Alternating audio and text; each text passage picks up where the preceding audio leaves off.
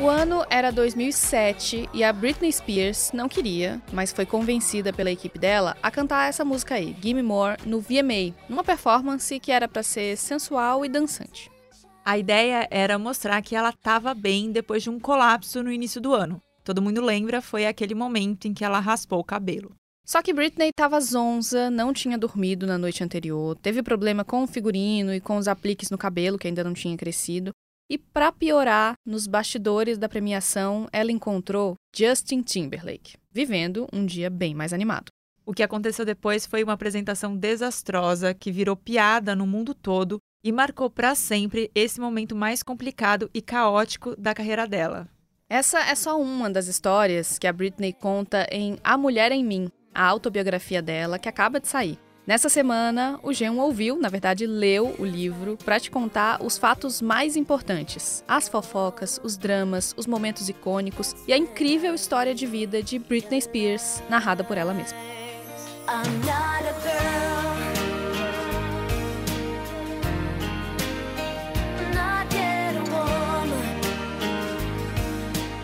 O comentado livro da Britney tem 280 páginas e conta a vida dela desde a infância na Louisiana, nos Estados Unidos, até o momento em que a justiça determinou o fim da tutela do pai dela em 2021. O pai da Britney, James Spears, controlou a vida dela por 13 anos, desde aquela fase do colapso que mudou tudo para ela. Mas daqui a pouco a gente vai falar um pouco mais sobre isso. Primeiro, é importante contar o que rolou antes. A Britney cresceu numa família marcada por uma tragédia. Logo nas primeiras páginas, o livro tem um relato forte dela sobre a morte da avó por parte de pai, a Jean. A história é a seguinte: Jean perdeu um filho recém-nascido com só três dias de vida. Depois disso, o marido dela, June, avô de Britney, que era um homem abusivo, mandou a avó da cantora para um manicômio. Em 1966, aos 31 anos, Jean cometeu suicídio em frente ao túmulo do filho dela, que tinha morrido oito anos antes. Jamie, o outro filho dela, pai de Britney, só tinha 13 anos quando isso aconteceu. E a cantora atribui, em parte, a esse trauma e aos abusos do pai de June, os problemas com a bebida que Jamie teve durante a maior parte da vida, e também a forma ultra rigorosa como ele sempre agiu com os próprios filhos. Bom, a Britney ficou famosa bem novinha no Clube do Mickey, um programa da Disney que também lançou aí outros nomes que, não sei, talvez você conheça. Christina Aguilera, Ryan Gosling e Justin Timberlake.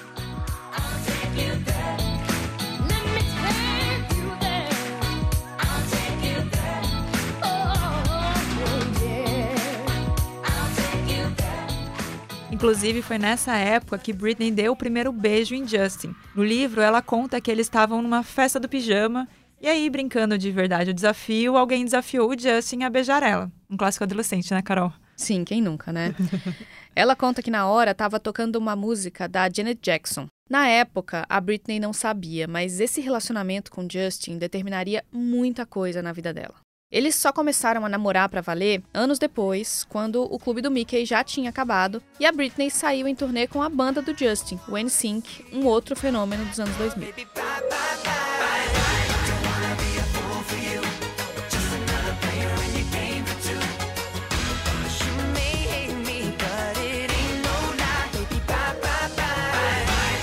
E aqui, Ju, eu vou pedir licença pra falar da minha parte preferida do livro, que é quando a Britney alfineta o NSYNC, dizendo que eles eram ali um grupo branco, mas que queria andar com a galera do hip hop e se esforçava muito pra tentar se encaixar nesse universo, bem diferente dos Backstreet Boys, que na visão dela sempre foram bem conscientes. Eles eram simplesmente um grupo branco de pop.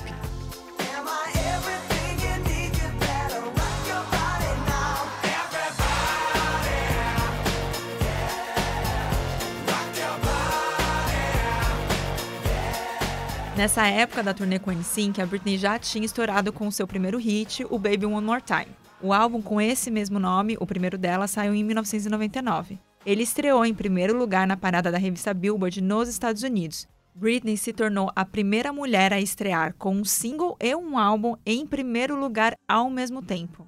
Uma história legal que ela conta sobre esse primeiro hit no livro é que no dia antes de gravar, ela ficou ouvindo essa música aqui da dupla pop britânica Soft Cell.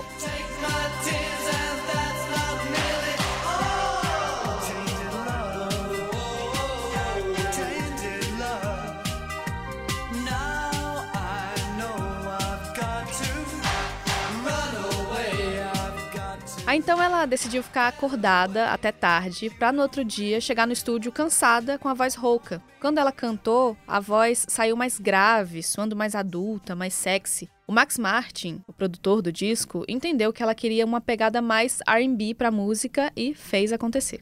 Esses primeiros anos de sucesso foram como um conto de fadas para Britney. Ela viajava por aí realizando o sonho de ser reconhecida por onde passava, e quando ela fala dessa época, lembra com muito carinho da passagem pelo Brasil. Sim, foi quando ela veio para cantar no Rock in Rio de 2001. A Britney diz que aqui no Brasil ela se sentiu livre e nadou nua com dançarinos no mar do Rio de Janeiro. Ela fala desse momento como um dos mais felizes que ela já viveu em turnês. Ela também conta da experiência dela como atriz no filme Crossroads Amigas para Sempre de 2002. Open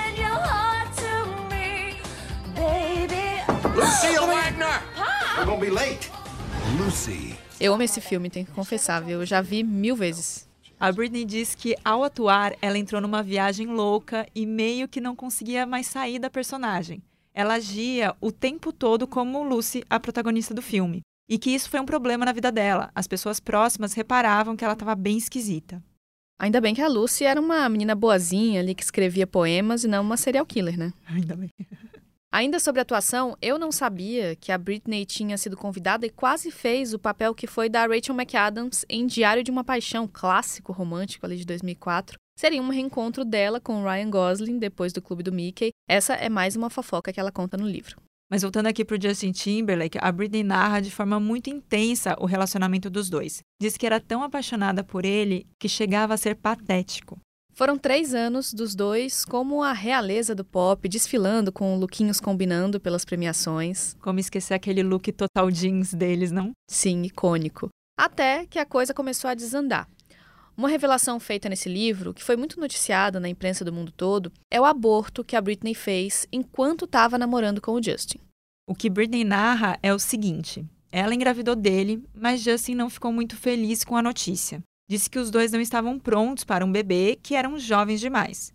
Então, mesmo sem ter certeza de que era a melhor decisão, ela aceitou fazer o aborto. O procedimento foi feito em casa para evitar que a imprensa ficasse sabendo. Britney diz que passou horas sentindo dores extremas. Ela diz que foi uma das coisas mais agonizantes que ela já passou na vida inteira.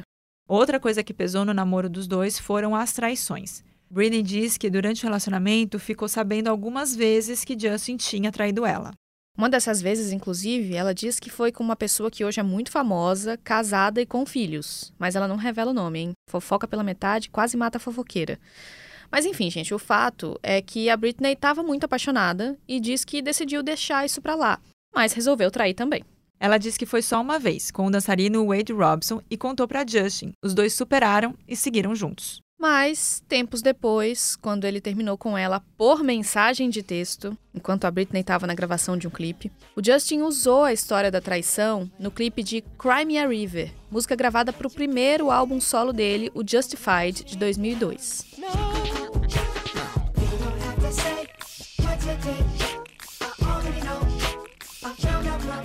O clipe mostra Justin sendo traído por uma mulher que é uma espécie de sósia da Britney.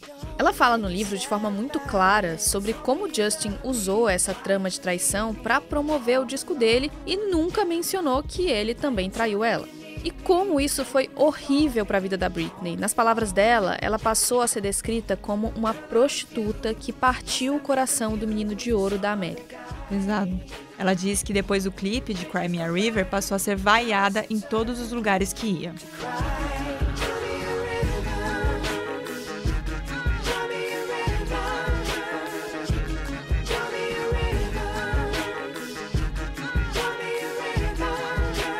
Impressão que dá lendo o livro, Ju, é que a Britney demorou muitos e muitos e muitos anos para superar esse término com Justin. Não só porque ela era muito apaixonada por ele, mas também porque o julgamento público sobre ela e o assédio da imprensa ficaram insuportáveis. A forma como ele agiu depois do fim do namoro foi crucial para isso. Por isso dá para entender por que ela ficou tão atormentada quando encontrou com ele, todo feliz e bem-sucedido nos bastidores do VMA em 2007, enquanto ela vivia dias de desespero, né? Bom, nos anos seguintes, a Britney teve um rolinho com Colin Farrell, que se isolou no apartamento em Nova York, ficou amiga da Madonna, teve um casamento relâmpago em Las Vegas com um amigo de infância e depois se apaixonou e casou com o rapper e dançarino Kevin Federline, com quem teve dois filhos. Cada passo do que rolou na vida da Britney ao longo de cinco anos, a partir de 2002, foi acompanhado pela imprensa e a opinião pública, incluindo o jeito que ela lidava com os filhos, que era sempre muito julgado e criticado. A gente tem que lembrar aqui que era uma época em que pouco se falava sobre saúde mental e o machismo era ainda mais escancarado. A Britney diz que vivia encurralada por fotógrafos aonde quer que ela fosse. Para ter ideia, é dessa época de 2007 o disco Blackout. Além de Gimme More, ele tem essa música aqui, ó, Piece of Me.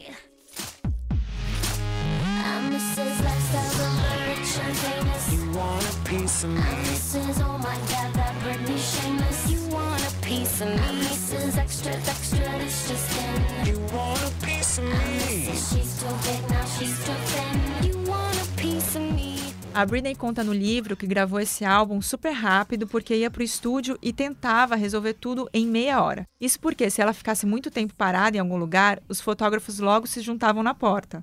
Esse assédio da imprensa, uma relação muito conturbada com o pai, a mãe os irmãos, e a morte de uma tia de quem Britney era muito próxima, foram elementos fundamentais para o desgaste emocional dela.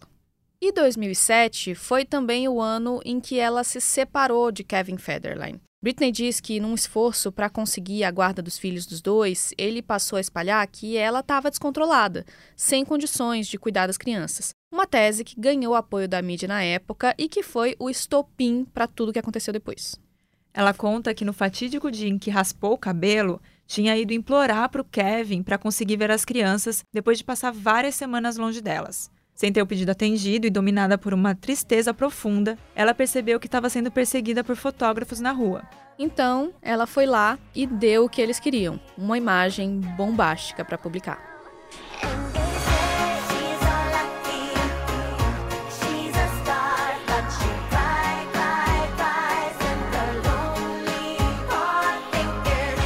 Colapso de 2007 foi usado pelo pai da Britney nos tribunais para conseguir a tutela dela, ou seja, o controle sobre a vida pessoal e principalmente sobre os bens de Britney Spears. E aí você pode imaginar o tamanho do patrimônio dela àquela altura.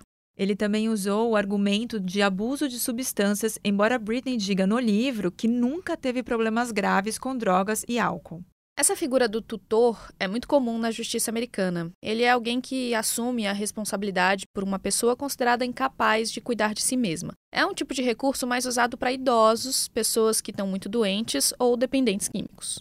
Mas Britney diz que na época era completamente capaz de cuidar de si e que a motivação do pai para assumir a tutela foi principalmente financeira. Ele queria se aproveitar do dinheiro dela. Pelo livro dá para sacar, ela guarda um rancor muito grande do pai e também da mãe, que concordou com tudo e até promoveu um livro de memórias em cima do fracasso da filha, e também dos irmãos, que não fizeram nada para impedir o que estava acontecendo. Em resumo, no livro, a Britney dá uma boa descascada em todo mundo. A tutela durou 13 anos. A Britney continuou trabalhando e publicamente parecia que a vida dela tinha dado uma acalmada. Mas ela diz no livro que esse período de controle absoluto foi, na verdade, o pior que aconteceu para ela.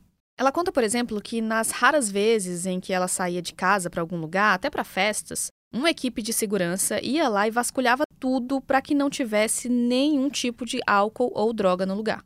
Que qualquer cara que se interessasse por Britney tinha os antecedentes investigados, era obrigado a assinar um acordo de confidencialidade e até a fazer um exame de sangue. Que ela ficou dois anos comendo só frango e vegetais enlatados porque o pai insistia que ela estava acima do peso e controlava a dieta de forma rigorosa. Que, mesmo sendo milionária e fazendo shows sem parar, ela ganhava uma mesada de mil dólares por semana e todos os gastos eram controlados. Numa noite, ela saiu para jantar com os amigos, tentou pagar a conta para todo mundo e teve o cartão recusado. Essa é a primeira vez, gente, que a Britney fala tão abertamente do que ela viveu durante a tutela. E o livro tem muitos outros detalhes assustadores sobre esse período. O movimento Free Britney, que foi criado na internet e ganhou força ao longo dos anos, pedia que a cantora ficasse livre da tutela do pai.